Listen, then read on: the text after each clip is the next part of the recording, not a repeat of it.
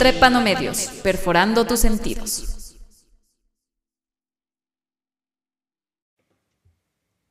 Muy buen día con todos quienes nos están escuchando en este nuevo podcast. Soy Saria y el día de hoy está conmigo Juanpa. ¿Cómo estás? Hola Saria, ¿qué tal? Y aquí pues eh, gustoso estar en, en tu programa y ver que podemos hablar y conversar. Eso está genial.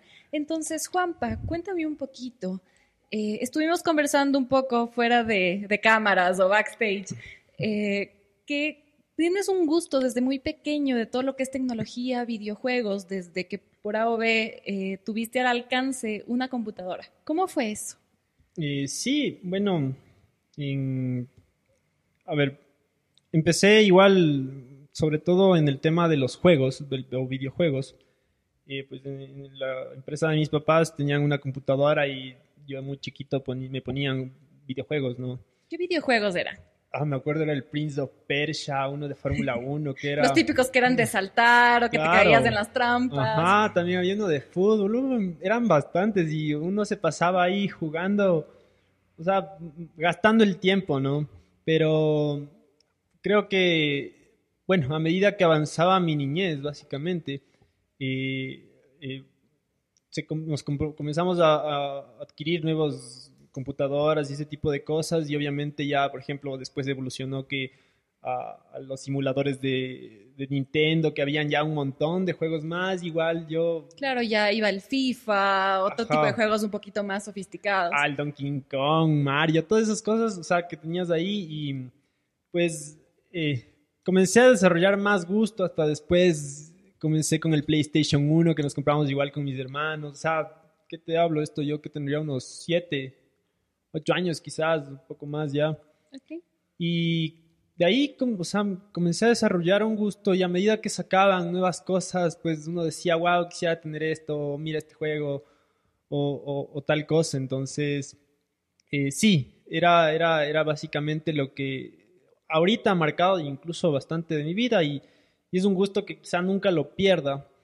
Aunque bueno, hoy en día he estado algo separado o, algo alejado de los videojuegos, pero sin embargo no, no, evita el hecho de que yo trate de buscar información o, ver qué, qué, sucede en el mercado. Como que te quede esta espinita de qué está pasando por aquí. Ajá, exactamente, básicamente. ¿Tú cuando eras niño, tuviste alguna vez el, el problema de que te digan, estás mucho en la computadora, te vas a quedar ciego, eh, solo pasas metido ahí, sal a jugar? Claro, eh, bueno, mis papás son como que hasta en cierto punto conservadores y, tanto, a ver, y, mm, es como que no manejan tan bien el tema de la tecnología, aunque bueno, hoy en día ya han aprendido algo más, pero sí, o sea, eh, había, había un tema, ¿no? Que uno siempre jugaba y, y le decían, ya deja de jugar, eh, dedícate a hacer otra cosa. Como que mira, tus ojos están rojos, etc. Sí, bueno, más que ese tema era como incluso parte de, la violencia que mostraban ciertos tipos de juegos. ¿Cómo qué juegos? ¿Cuál podrías considerar violentos de los que jugabas cuando eras niño? Chuta, eh, sería de, de acordarme qué juego no sé, ahorita el que se me ocurre Mortal Kombat. Sí, no, por ejemplo, te hablo de un Resident Evil, por ejemplo, ya que, en PlayStation 1 yo ya jugaba en mi cuarto y claro, mis papás decían, no, y eso, o por ejemplo, una vez me acuerdo que mi padre estaba jugando el, el Grand Theft Auto, el San Andrés, un día, o sea, mi adolescencia, y de repente fue como que saca el cuchillo así y, le clava a un man, y fue como que mi papá dice, ¿y eso qué es? Así. ¿Por qué estás jugando eso? Sí, es la típica del Grand Theft Auto que eh, tú paras a un auto que está ahí circulando, o sea, le sacas y tú te robas del carro y te vas, y era lo más normal del mundo. Ajá, y, bueno, eh, creo que, a ver, eh, es un tema muy polémico esto de, la violencia que hay en los videojuegos, pero creo que no es un tema netamente exclusivo de los videojuegos. esto se engloba básicamente a un montón de productos multimedia que tratan de representar en parte lo que la sociedad también es. Ok. Eh, ¿A qué partes o a qué otros dispositivos tú crees que se podría también simular esta parte de la violencia que estamos hablando? O sea, eh, a ver, te doy aquí un, un- pequeño corto. Por ejemplo, hay, hay un. Bueno, Marshall, Ma- Marshall McLuhan eh, decía que el medio es el mensaje.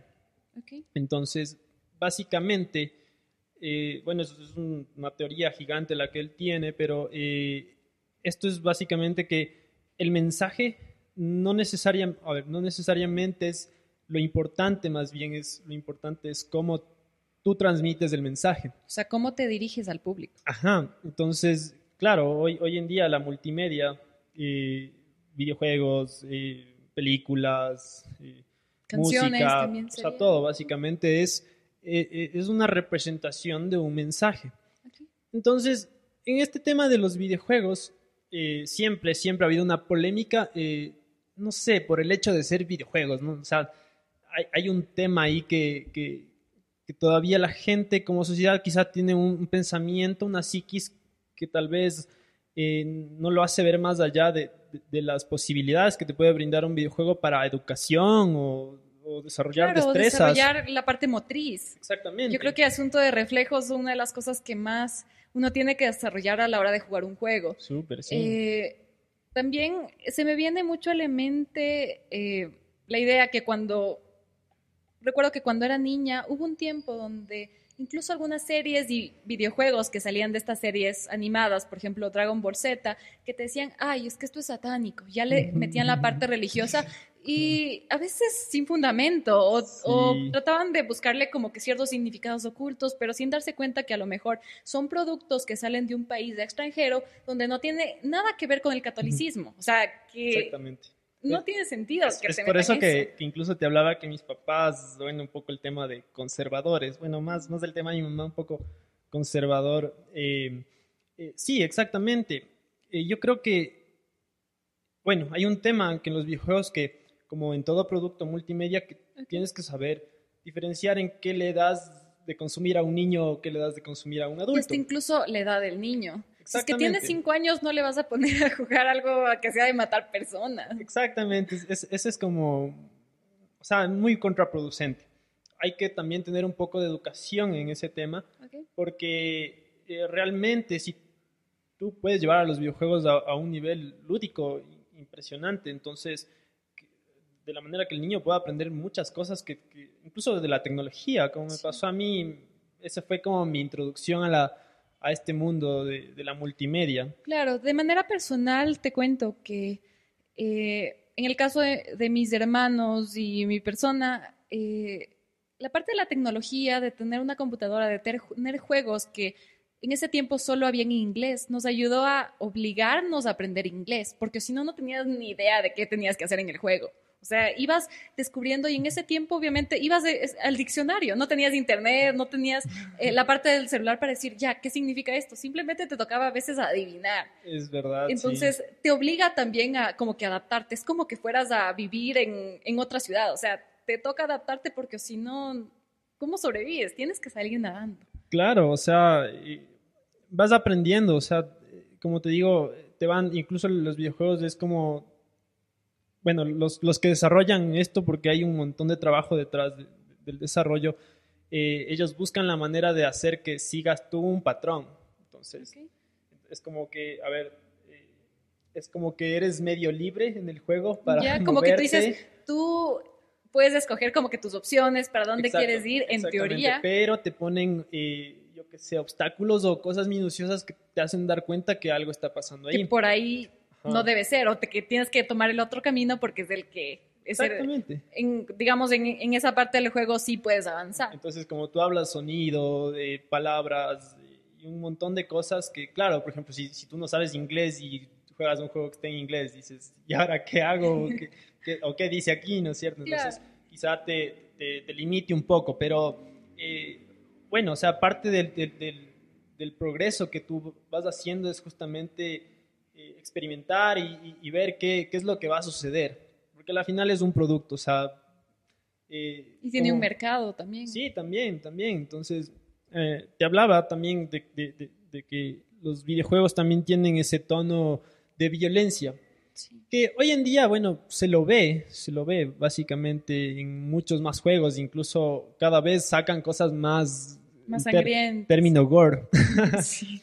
Eh, que claro, o sea, yo por ejemplo he visto la evolución igual de, de- de esto de los videojuegos y claro, hay videojuegos que son, obviamente tienes que ver el mercado al que esté enfocado, pero eh, últimamente yo que te digo, este Cyberpunk 2077 que están sacando un videojuego que todavía no sale, pero eh, dicen que tiene, por ejemplo, mucho más temas de viol ya, tienen temas de violencia, de sexuales, eh, un tema también de un futuro tópico que es cyberpunk, ¿no?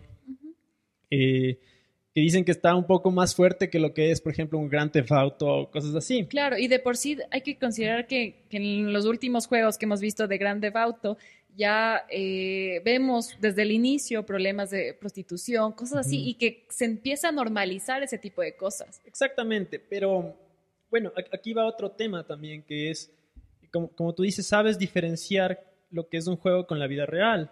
Para eso es el criterio. Exactamente, parte, parte de- de- del criterio de cada uno es como que sab- sabes diferenciar, sabes que, el, por ejemplo, el GTA está, es un juego hecho para que mates. Claro, o sea, tonteras, es- o sea, O claro, o te robas un helicóptero, y, o sea, ese es el objetivo y hasta eso es lo divertido. Y yo creo que también, bueno, a mí me pasaba que en ese juego llegó un punto donde decías, ya, ya no voy a matar. Entonces yo me robaba un bus, entonces me iba por todas las paradas y esperaba que la gente se subiera. Era como que empezabas a hacer cosas ya Sí. ordinarias porque decías, igual yo sé que les pueden matar, pero quiero hacer algo diferente. Claro, y, y bueno, el tema no es como que, ay, qué pena, pobrecito le maté, sino es como que, jajaja, chistoso Ajá, porque el juego te permite hacer eso, entonces tú sabes cómo moverte, o cómo eh, llevar el juego, pero a la final es, eh, tú sabes que es por divertirte y no es un tema eh, tan, o sea, como, eh, como que estás mal o, o- algo claro, te pasa, como que, que eres vas dañado. a salir a la calle y vas a tratar de hacer lo mismo. Claro, no, imposible. O sea, es- creo que hay que saber diferenciar mucho en ese tema. Y claro, o sea, por detrás, como yo también te hablaba, eh, los desarrolladores, ellos saben lo que están haciendo, o al menos tratan de expresar eh, un punto. Ujú. Eh, y, por ejemplo, te doy un, un, eh, un ejemplo eh, que parte de, por ejemplo, el sexismo ya. Hablemos del sexismo en los videojuegos. eh, que es un, por ejemplo, la- el hecho de la mujer en los videojuegos, o, o qué papel tiene, protagónico tiene la mujer dentro de los videojuegos. A ver, hablemos primero de, de, um, a ver, hab- hablemos del público mujer primero. Uno asocia los videojuegos que son más para hombres que para mujeres.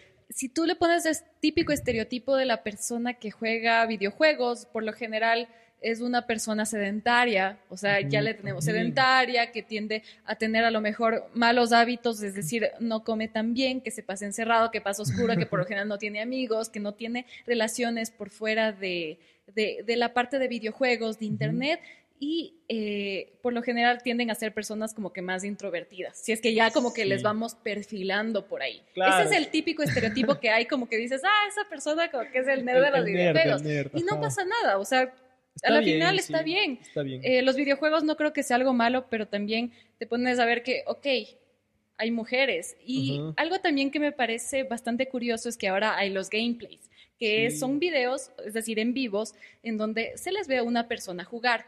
Algo que llama muchísimo la atención es que los gameplays de mujeres, por general, son mujeres bastante voluptuosas y que siempre están con su escote y que solo están mandando saludos a todos y ni siquiera juegan. Es muy, es muy sexista. Eh, claro, eso, Claro, eso, se eso te iba también a decir. Por ejemplo, hoy, hoy en día hay la plataforma de Twitch en la que básicamente ahí transmiten los, los videojuegos, los gameplays y claro, una de las... De hecho, o sea, no es tampoco al azar, es, es una forma de atraer público. O sea, Claro. de hecho es así y, y a la final ellos también están eh, lucrando de eso. Claro, Entonces- y las personas que hacen esos videos también lucran de eso. O sea, Exacto. como que todos saben a lo que van en Ajá, entonces, sí, ha- hay un tema ahí sexista, bueno, eso creo que es ya, depende de, de las personas que lo están haciendo mucho.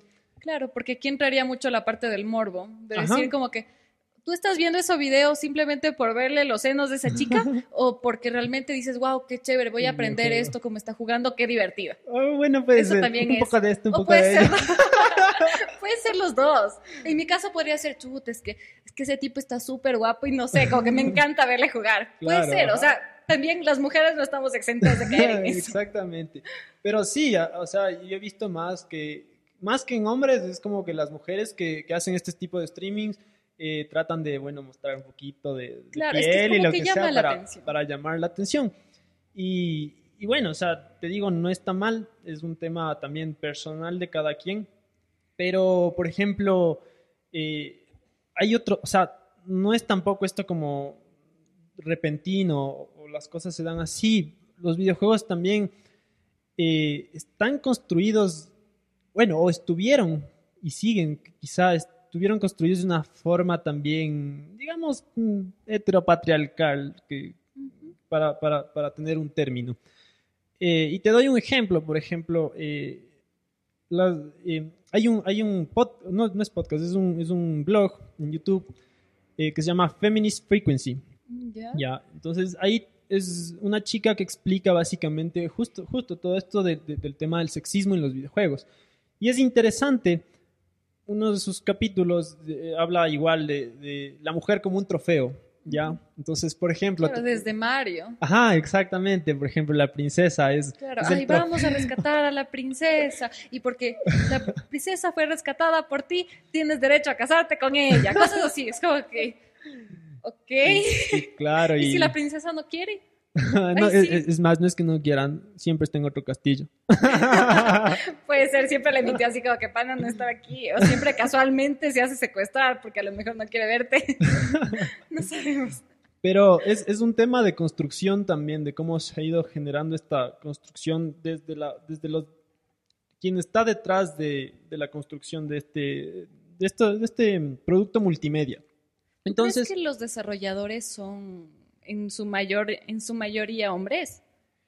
eh, sabes que sí, hay, hay la mayoría hombres, sé que también hay mujeres, no suena tanto en, en la industria, al menos es como un poco difícil encontrar las mujeres, es una industria más dominada por hombres. Ujú. Ajá.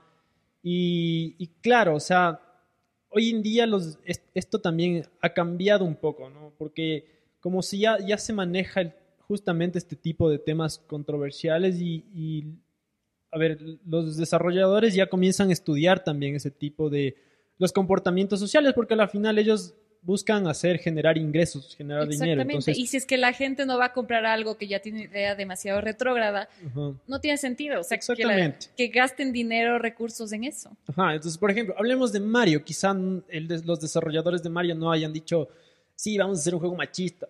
Pero quizá en su psiquis colectiva su idea estaba, ah, hagamos una princesa y, y bueno. Y ella va a ser el premio. Igual lo mismo pasa en el Príncipe de Persia. Es la típica. O sea, tú tienes, tú tienes un tiempo para rescatarle igual a, a la princesa y si es que no, uy, ya le mataron. Sí, ya que- sí, sí, sí, sí. Entonces, sí, ahí eh, llama mucho la atención de que mujeres protagonistas es muy poco. Yo recuerdo que la primera vez que vi a una mujer como el personaje principal de un videojuego fue en Metroid. Eh, y yo porque alguien me dijo que era una chica, porque si no tú piensas que es un Es hombre por la sí. armadura. Pero eso fue como Una que, wow, chica, qué ajá. chévere que sea una chica y es una durísima y que ni sé qué, y es en ese mundo que va matando como que esos, esas como máquinas de lo poco que recuerdo de este videojuego. Sí. Entonces, claro, es, dices, wow, va haciendo algo diferente, pero también es la manera de representarles. Al- un patrón que se ve muchísimo en videojuegos es que siempre se le ve por poco la, la mujer con una cintura súper pequeñita, o sea, con, con cuerpos a veces que tienden a, a la- a lo irreal. Entonces, Sí, sí, sí, sí. va di- va- dices, ok, tú, uno como mujer jugando en su juego dice, wow, y si es que no soy así, o sea, como que te hace cuestionarte muchas cosas y no sé si a los hombres les pase eso también igual con los personajes principales. Mm, Bueno, al hombre no sé, es que nos Que no pasa les eso. importa mucho. Pero, por ejemplo, eh, o sea, eh, te doy ejemplos eh, que son las mujeres súper hipersexualizadas, como decías, de Mortal Kombat, por ejemplo, tienen Desde los trajes y todo. ajá, unos hasta incluso en todo lo que es los juegos de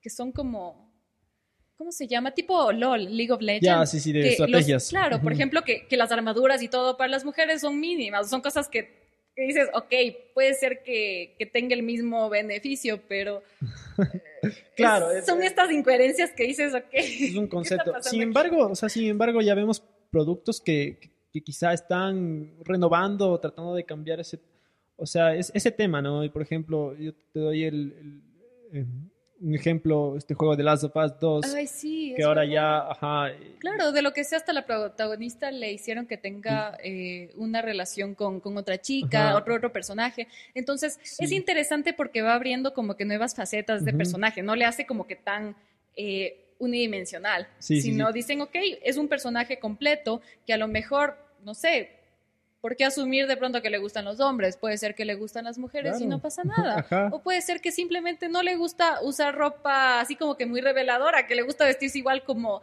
con camisetas, cosas así. Sí, sí, no sí. pasa nada también. Y, y también, bueno, eh, es, es el concepto del juego, cómo, cómo- evoluciona su vida. Entonces, eh, no, no he jugado los Last of Us, pero como te digo, a mí me gusta estar viendo, involucrándome, investigando y, y también analiz- o sea, analizas desde otra perspectiva también, porque en parte yo estudié lo que es interactividad y multimedia, entonces es como eh, yo también programaba o desarrollaba, obviamente no, no, no era mi fuerte quizá, pero eh, me gustaba bastante. Y, y claro, o sea, tú al ver estos nuevos productos que van saliendo, te vas dando cuenta que el mercado va evolucionando, va cambiando. Eh, otro otro juego, juego que te puedo dar ejemplo, por ejemplo, es el Resident Evil. Y hay una comparación súper... ah, ahorita, ahorita hicieron el remake del 3, del Resident Evil Ya. 3. Y hay una eh, gran diferencia de, del- de los personajes, o sea, sobre todo porque es una, eres un- es una mujer, su, su protagonista principal, eh, que es Jill Valentine.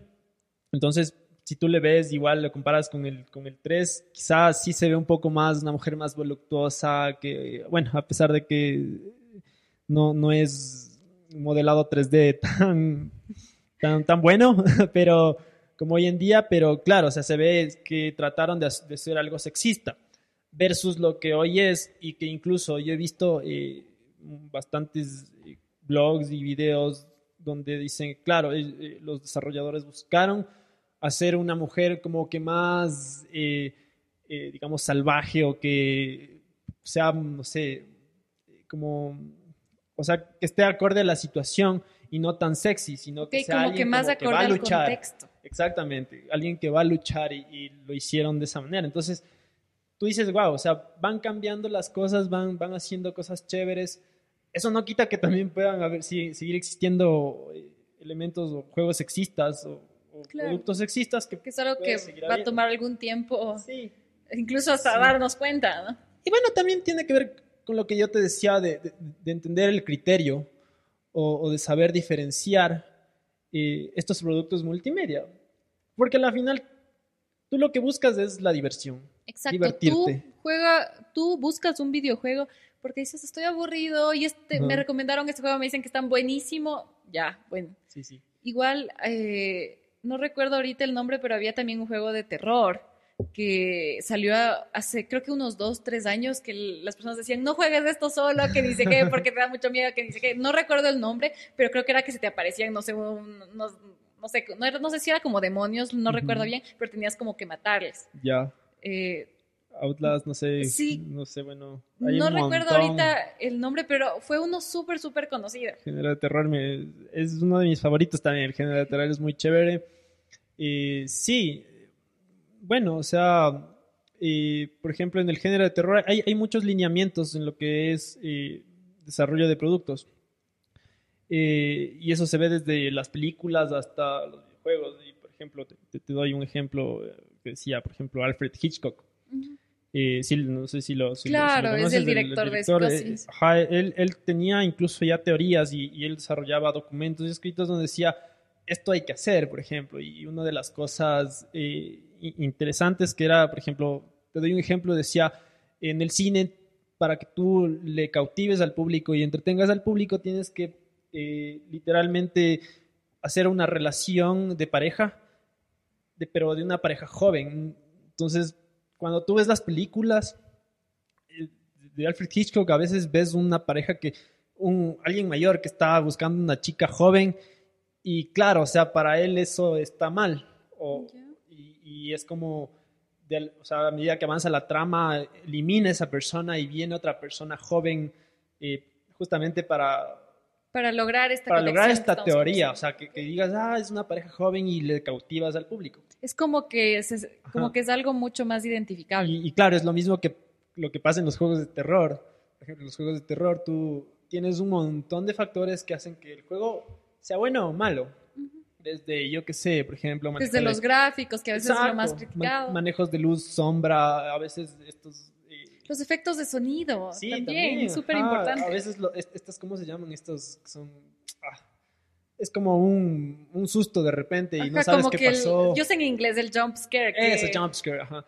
Sí, sí, sí. Entonces, es- son elementos que se van utilizando para Ok. tener un, un buen producto. Entonces, por ejemplo, el tema del- de, de- de los juegos de terror es como eh, necesitas entender o saber qué está sucediendo detrás de eso para que sea un buen, buen producto. Entonces, claro, es un tema de analizar, investigar y saber que si te, lo, si te gusta vas a intentar eh, encontrar esas dinámicas, ¿no? Porque a la final, eh, a mí, cuando yo empecé a estudiar esto, dejé de ver a los videojuegos como que de, de un punto de vista eh, de, mi diversión, que aparte sí, o sea, que, que era totalmente de, de diversión, a un, a un análisis. O sea, tú comienzas a analizar y dices, a ver, ¿qué está pasando aquí?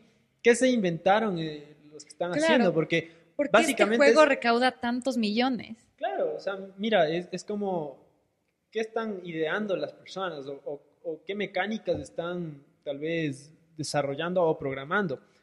Ya, bueno, es básicamente cómo funciona el cerebro de esa gente, pero eh, claro, a veces eh, ellos, ellos también estudian y, y ocupan estos elementos para que tengas una producción decente, tengas buena. una buena historia. Exactamente. Eh, a la final yo creo que un videojuego es como, igual, es una historia que tú vas siguiendo. Si bien es cierto, como estábamos mencionando, era, es algo que tú puedes tener cierta decisión en algunas cosas para cambiar el rumbo de, de, de la historia de ese personaje, pero a la final la historia te la dan. O Sí. sea, y básicamente tú vas siguiendo solo esa línea. Claro, bueno, eh, hay, hay, es- hay productos que te siguen esa línea y otros productos eh, como que les llaman areneros. Eh, entonces es como tienes un principio, un final y una mezcolanza, como el tema de Grand Theft. Bueno, podríamos hablar de Grand Theft Auto en parte. Tienes una, eres libre de, de recorrer la ciudad. Entonces de- el arenero es como me voy de punta, hago lo que quiera básicamente, pero tienes un principio y un fin. Hay otros juegos que son los juegos de rol, como League of Legends, Eh, World Eh, of Warcraft también. Warcraft, también, también eh, incluyen cosas de estrategia, ¿no?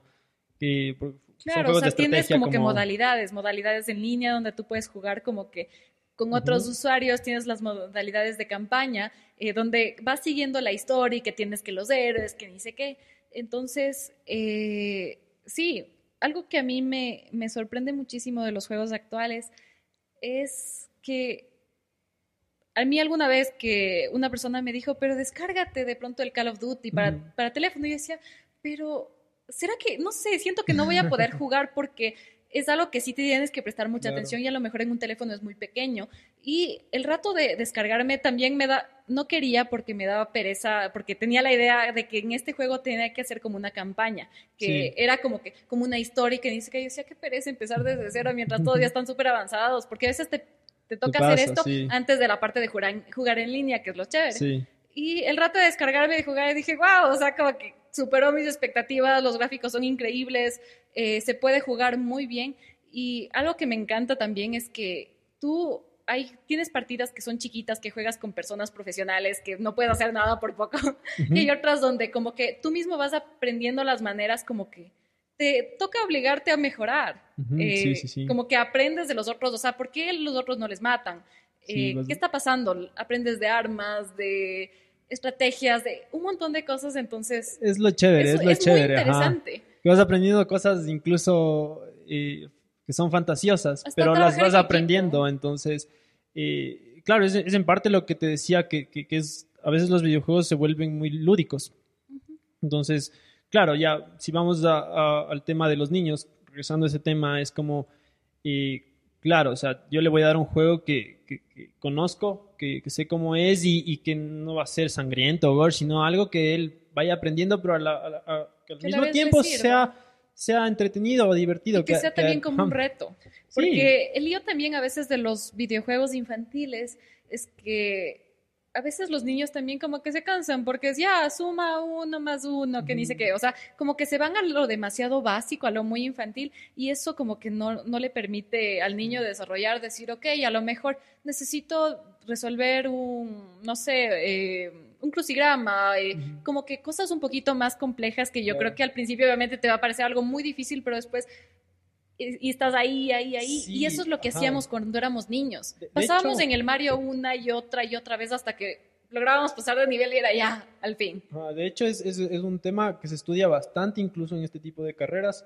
porque, claro, el, el tema de, de hacerlo, por ejemplo, tienes que llegar a un punto medio, ni muy fácil ni muy difícil. Claro. Porque si es que es muy fácil, te aburres. Si es muy difícil, dices, "Mm, ah, ya no quiero intentas esto. 10 veces y luego dices, igual ya no puedo. Sí, entonces tienes que llegar a un punto medio. Obviamente es, es un proceso muy difícil para llegar a ese punto medio. Exacto, porque también ese punto medio puede ser subjetivo. También, Eh, sí. Ahí sí va a depender también de las habilidades de cada persona. Para una, digo, para, de pronto para una persona de 20 años va a decir, wow, este nivel estuvo facilísimo. Para otra persona de pronto de 25 años va a decir, no, sabes que me está costando un montón. Claro, o Mm, para alguien que sea un gamer que ya tiene experiencia y diga, ah, no, se me hace fácil, o wow, se me está haciendo difícil. Porque, claro, o sea, como te dije, eh, estas personas buscan eh, un, un objetivo, en, o sea, un target de personas a los que llegan. ¿Y tú crees que es cierto que los videojuegos pueden contribuir de pronto a que los niños se vuelvan violentos? Eh, sí, o sea, dependiendo, eso te digo, si es que tú le das un producto a un niño donde él ve que es violento Y que no pasa nada. Y, si tú no sabes explicarlo, eh, por ejemplo, ya vio o ya jugó, tú tienes que hacerle entender que esto es un juego, que es un producto, que no es la vida real. Que, bueno, en parte replica cosas que se ven en la vida real, pero tú tienes que saber guiar a esa persona, tú tienes que saber guiar al niño. Entonces, eh, ya depende un poco más del control parental que, que se tenga. Claro, es Porque se incluso también las, las horas también que tú Sí. le permites jugar. Le dice, ok, que vas a jugar, pero trata de que sea una hora, dos horas máximo. Porque eh, recuerdo que cuando era niña, obviamente no es un juego nada violento, pero eh, algún rato mis hermanos instalaron los Sims, que es un juego obviamente de simulación, pero es un juego full absorbente. Es algo que nunca se acaba porque Claro. luego van envejeciendo y van teniendo nuevos hijos y, es, es algo que tienes que seguir avanzando. Entonces, te cuento como anécdota que llegó un punto en vacaciones donde yo puedo decir que jugaba como 12 horas al día, si no era más. Yo me acuerdo que me levantaba a 7 de la mañana, bajaba despacito para que nadie se dé cuenta que estaba despierta, prendía la computadora y me pasaba jugando todo el día. Entonces, eh, llega un punto donde como que sí te obsesiona un poco y como que se vuelve algo demasiado absorbente. Sí. Y te cuento que hace, justo en esta pandemia, dije, ya, al diablo, me voy a instalar los Sims porque no tengo nada que hacer y quiero hacer algo divertido. Entonces me instalé y dije, me va a pasar lo mismo. Entonces, al principio, obviamente, los primeros días, obviamente, sí estuve como que muy atrapada en el juego, pero después fue como que, como que, como sabes que tienes tan libre este acceso, tú mismo te vas regulando. Tú dices, Sí. ok, ya no pasa nada, voy a jugar solo una hora y de ahí voy a hacer otra cosa, porque también te das cuenta que a la final pasar todo el día ahí Es muy absorbente, sí, y, y claro, depende también de cómo eh, enfoques o guíes tu tiempo. Que claro, o sea, no puedes tampoco permitir que un niño se pase todo el día o todo el tiempo del mundo porque tienes que saber guiarle o focalizar el tiempo para otro tipo de, de actividades, eh, tal vez para que su vida también comience a generar productividad en otras áreas. Yo en lo personal igual te digo, eh, bueno, a mí siempre me, me ha gustado y sí he, he gastado mucho tiempo jugando videojuegos, eh, pero hoy en día es como que esa realidad cambió, me sigue gustando, pero claro, yo ya no estoy tan, al menos no juego mucho como antes. Eh, de hecho, casi ya ni juego. De vez en cuando digo, ah, este juego me compro y, y bueno, lo acabo y digo, ya, ya pasó y como que ya, ya pasó Y eh, voy, el entonces- gusto. eh, en parte, bueno, eh, los videojuegos a mí, por ejemplo, sí me, me- me cultivaron esta como eh, todo el tema de lo que es la tecnología. Entonces, claro, yo a medida que, que me metía a esto, por, o sea, yo me metía a mi carrera incluso por el desarrollo de videojuegos, pero bueno, me terminaron gustando otro tipo de cosas que, claro, tú ya en- comienzas a enfocar tu tiempo a, a- a ese tipo de cosas y es lo mismo, o sea, tú puedes hacer deporte, puedes estudiar, puedes jugar, puedes tener novia o lo que sea y, y es como de Exactamente. tú distribuyes también tu tiempo. Te das cuenta que yo creo que cuando somos niños pensamos que de adultos, primero, a los 25 años ya tenemos la vida solucionada y que eh, nos vamos a dedicar solo a una cosa. Digamos, es lo típico que siempre a veces se ve en las series o en cualquier cosa que veamos desde niños, es que ya a los 25 años es el empresario que gana un montón, que tiene su casa, que tiene su carro, que tiene básicamente ya toda su vida definida. Entonces, pasa que llega de esa edad y dices, ¿qué pasó? te das cuenta, como que se te rompe esa burbuja y dices, ok, tengo 25 años, a lo mejor tengo un trabajo, a lo mejor no gano, no he llegado todavía hasta donde quiero llegar, todavía a lo mejor no es que tengo mi propia casa, no es que tengo un mega negocio o algo como que ya para decir, ok, esto es algo súper grande y ya aquí me quedo. Y es esa también, es esa idea que te das cuenta que no, no es necesariamente que la vida se trata de enfocarte en una sola cosa, mm, que se puede hacer varias y que a la final, cuando somos adolescentes, yo sé, dormimos hasta 11 o 12 del día porque lo único que queremos es dormir, no nos importa nada más, pero después te das cuenta que a lo mejor levantándote tipo 8 o 9 de la mañana, el día te alcanza para hacer un montón de cosas que puedes hacer deporte, que puedes hacer algo que te mantenga creativo, algo que te dé dinero.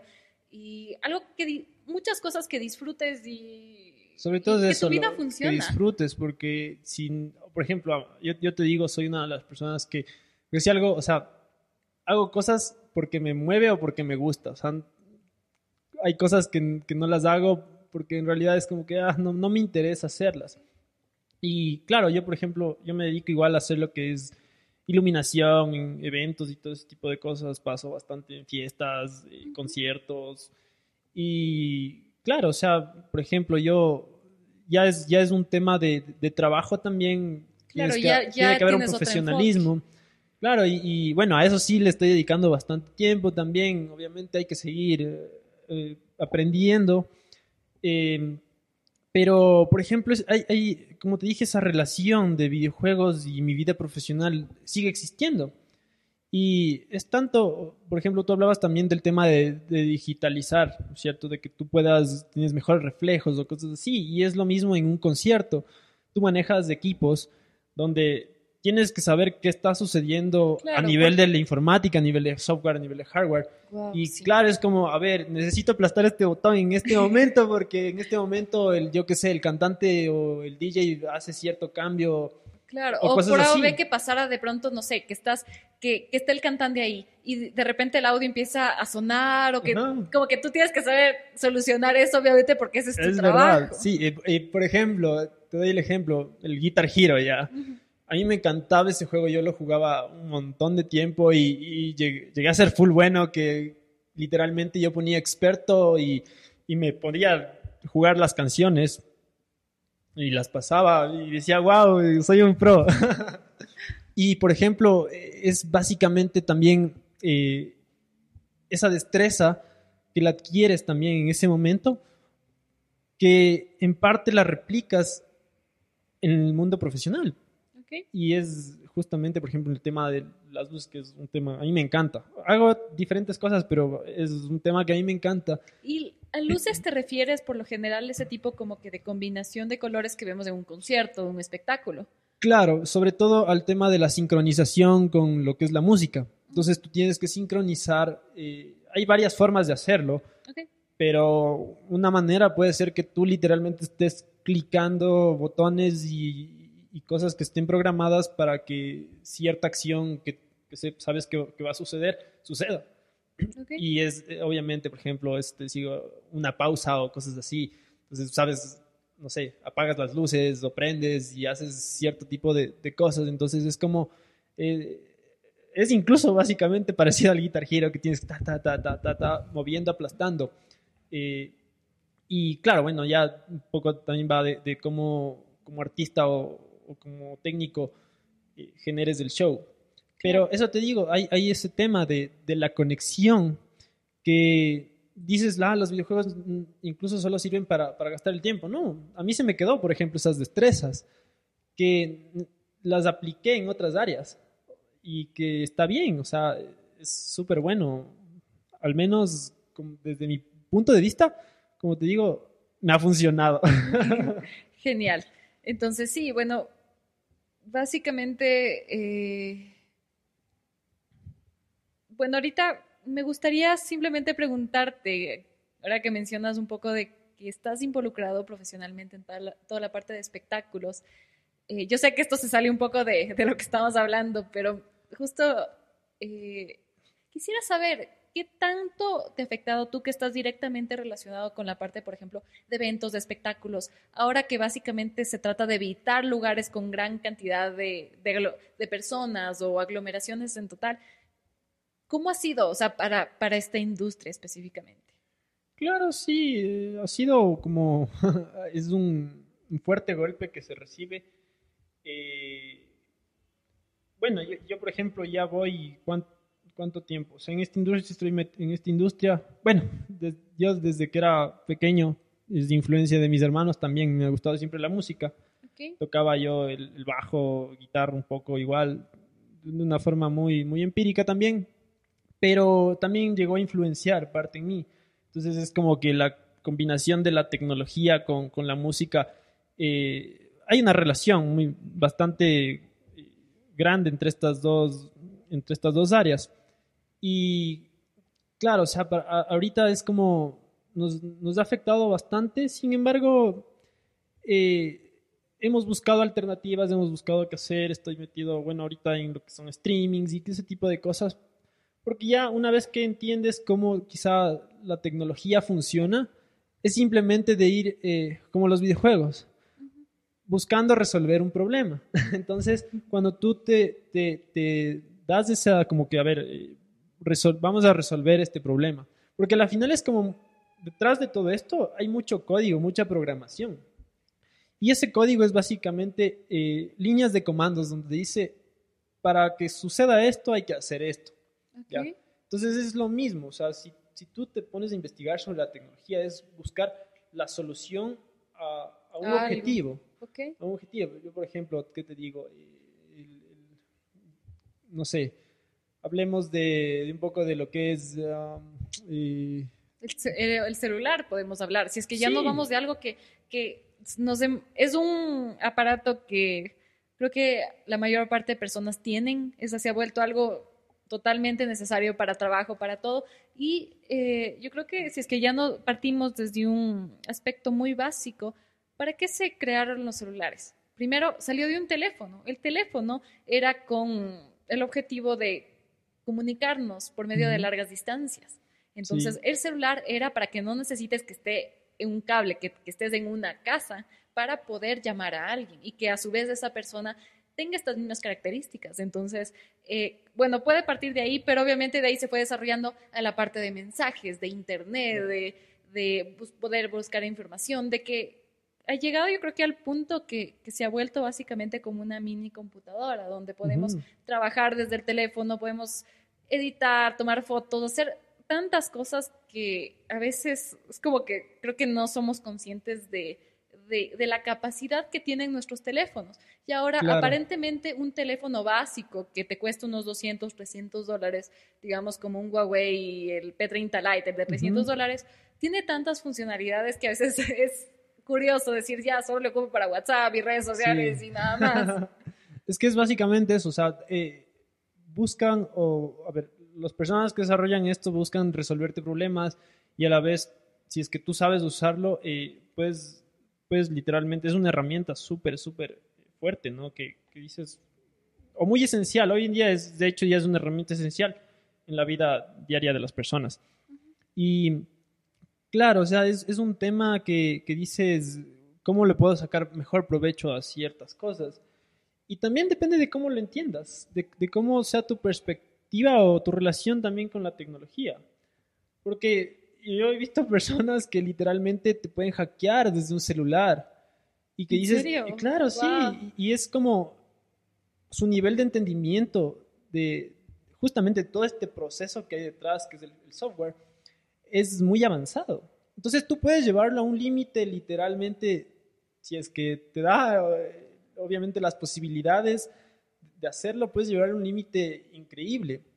Y, y claro, obviamente es un tema de aprender y ir evolucionando también con la tecnología, pero, o sea, también es, es, es ese gusto que le, que le, cojas o ese gusto que, que, tengas. Yo a mí me gusta, obviamente no, no, no me gusta utilizar las cosas para el mal, pero sí, o sea, por ejemplo, la iluminación o ese, ese tipo de temas es un tema que digo, bueno, voy a ver hasta qué punto lo puedo llevar. Y, y yo voy avanzando y evolucionando. Eh, también es un poco el tema de la experiencia, que incluso en el tema de los videojuegos, de la experiencia es es lo que te da eh, justamente ese, ese conocimiento. Ese plus. El plus. Y, y, que en un futuro tú sepas qué hacer o, o, ver, no sé, en un juego, por ejemplo, sabes que si juegas Call of Duty y después juegas Medal of Honor, yo qué sé, sabes que tienen es similar, sin embargo hay diferencias. Igual un juego que, que tú sabes que igual es de, de apuntar y matar gente, o sea, tiene, tiene el, mido, el mismo modo de, de juego, Sí, entonces sí, sí. como que sí, sí te ayuda muchísimo. Eh, ¿Tú qué tan dependiente crees que somos de la tecnología, del celular específicamente? Eh, algo que asusta muchísimo, no sé si te ha pasado, pero a veces si por A o B tú pasa que te olvidaste el teléfono en casa o se te descargó, eh, a mí me ha pasado que hasta te genera ansiedad, porque tú sabes, necesito hacer algo, Sí. o, y si es que me llega un mensaje importante o que dice que es como que ya es algo que, que lo estamos haciendo parte de nuestro día a día, pero que quiero no sí se crea una dependencia. Entonces, ¿tú de qué, o sea, crees que es tan real esto que tú, que estamos viendo que las personas por poco no vivimos sin, sin el teléfono al lado? A ver, eh, la dependencia sí, la dependencia se, se- a veces se convierte en adicciones. Claro. Y claro, el- por ejemplo, un videojuego, tú puedes ser adicto a los videojuegos, tú puedes ser Exacto. adicto al celular, tú puedes ser adicto a- incluso a las drogas, ¿ya? Porque en nuestros cerebros están... O cualquier cosa, podemos ser Ajá. adictos al azúcar. Ajá, en nuestros cerebros están generando reacciones químicas que eh, interactúan con, lo que tú si es estás haciendo. y tú cada vez como que buscas eso y eso y eso. Exactamente. Es esa sensación como que de, de placer o de satisfacción que, Sin que embargo, está generando. por ejemplo, en el tema del celular, igual hay adicción, pero también hay ese tema de, de- o sea, ya es- se vuelve, socialmente se ha vuelto un tema de dependencia, porque ahora, ¿quién no tiene un celular? Y es más, ¿para qué utilizas un celular? Yo lo utilizo muchas veces incluso para trabajo, o sea, porque a la final es, es un tema de que cómo te contactan, cómo hago este tipo de Hasta para cosas. pu- y- publicidad y cosas así, o sea, necesitas sí, tener sí. un teléfono. Entonces, la, a ver, la adicción no es, no es, yo diría que no es tan malo siempre y cuando tú sepas enfocar hacia Claro. dónde vas o, o un buen objetivo. Porque Claro, aquí sí, también sí, sería muy bueno cambiar la parte del término, porque ya Sí, cuando ajá. hablamos de adicción ya es algo enfermizo, ya es algo que te que, que está generando algún cambio o algún efecto negativo en tu día a día. O sea, ya tienes tú como que un, un precedente que es- dices como que soy, soy adicto a los videojuegos, no puedo estar eh, sin jugar y, si es- y el rato que no juego ya tengo de pronto un síndrome de abstinencia, es decir, que ya tengo como que eh, síntomas físicos de que mi cuerpo está necesitando ese estímulo. Claro, y en parte va, va con lo que hablábamos del tema de focalizar el tiempo. O sea, tenemos que saber que en nuestras vidas no siempre vamos a, a- a enfocar el tiempo a una sola cosa. O sea, tienes que saber que tu tiempo tienes que destinarlo para muchas cosas. Y es en parte lo mismo con la tecnología. O sea, sí puedes destinarlo, yo qué sé, mucho tiempo, incluso puede ser por trabajo, por lo que sea, pero tienes que saber también pausar. Claro, y O yo saber creo que darte ese sobre respiro. todo porque- redes sociales sí te quita muchísimo tiempo. Y el rato menos pensado, o sea, ajá. te fueron dos, tres horas en Facebook, en Instagram. y el lío es que hay la parte de la función del scroll infinito, que tú Sí. sigues bajando, bajando, bajando. Y el rato has pensado ni siquiera, te preguntan qué viste, ni idea. sé, ajá, pero tu cerebro va absorbiendo y yo creo que eso también te cansa. Sí, O sea, ajá. porque es información, información, información. Pero llega un punto donde no sé, o sea, Claro. como que, como que todo lo ves como que superficialmente y yo creo que eh, tu subconsciente puede estar agarrándose de algunas cosas que Sí. tú no te estás dando cuenta. Sí, eh, de hecho hay muchas teorías igual que, que, que se estudian y, y se, se investigan, pero por ejemplo una de esas es, es el tema de los eh, de la información también, cómo llega, cómo está llegando a ti la información. Y, y en parte eh, es también crear esta como conciencia o cultura de, de uno mismo de autoeducarse o, o- o de saber educarse ante, estos, ante los medios, básicamente. Claro. Porque, por ejemplo, eso te digo, la información te llega, la información te llega que a veces dices, ah, ya, o sea, ves incluso noticias de, de muertos o lo que sea. Claro, bombas, o de dices, lo "Ah, que ya". vimos, lo que ha pasado Sí. últimamente de lo del IVA, ¿no?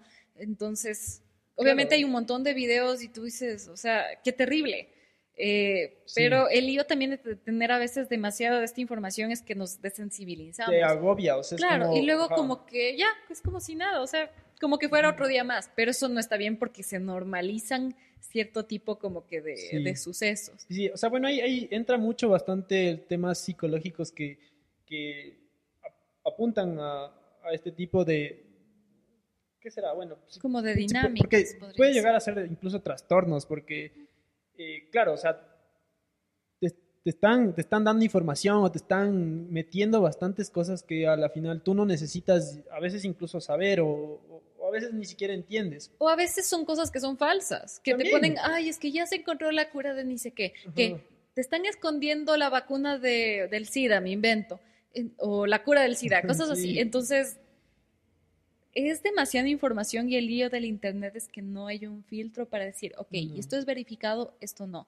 Y el hecho de que el Internet no tenga censura y que cualquier persona pueda escribir lo que se le dé la gana y decir lo que se le da la gana, da apertura a que haya muchísimos malentendidos. Si a veces en una conversación puede ser que una persona dice algo en un tono, o sea, quería decirlo de un tono amigable, pero la otra persona se ofende porque dice, ok, me estás insultando, Sí. o como que lo toma de una manera peor a manera escrita o por internet. Entonces, Exactamente. y también sucede, y creo que el fenómeno que cuando estamos en internet, como que no, no nos da tanto miedo decirle algo feo a otras personas, criticarle, porque dices, ah, eres fea, o estás gorda, o eh, eso de ser mentira, o, no, o el gobierno nos miente, puede ser que sea verdad, o sea, no, no- Claro, el hecho, el hecho de que estás pero- detrás de una computadora Claro, que pero como esa que- fuerza de valor, ¿no? Claro, te da una, una sensación de, de seguridad, entre comillas, para decir, ok, no saben quién soy y yo puedo decir cualquier cosa. Sí. Pero también es medir ese impacto, porque puede ser que la otra persona que le esté llegando,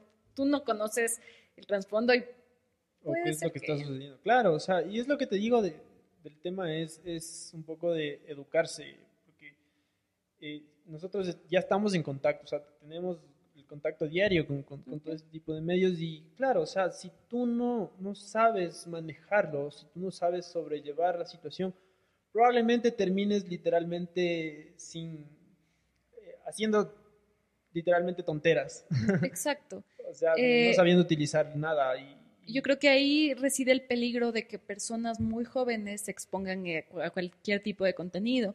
Porque, Mm. como estábamos hablando, en asunto de los videojuegos, eh, a lo mejor no tienen el criterio o la parte de una mente un poquito más, más formada para saber discernir, ok, me están atacando a mí o de pronto está atacando a esa persona, pero no tengo que poner, Claro. tomarme a lo personal o a lo mejor, o sea, son todo este tipo de mundo que yo creo que sí es muy importante, sí es responsabilidad de todos los padres decir, ok, eh, si mi hijo tiene ocho años, ¿qué está haciendo en Facebook? ¿Qué está haciendo en Internet? O sea, es muy raro que vaya a encontrar contenido que sea apropiado para su edad y también a lo mejor de pronto él de pronto se pone a, a trolear, a, a aprender este tipo de modas de y comportamientos, claro, son o le empiezan a hacer ciberbullying a él, entonces.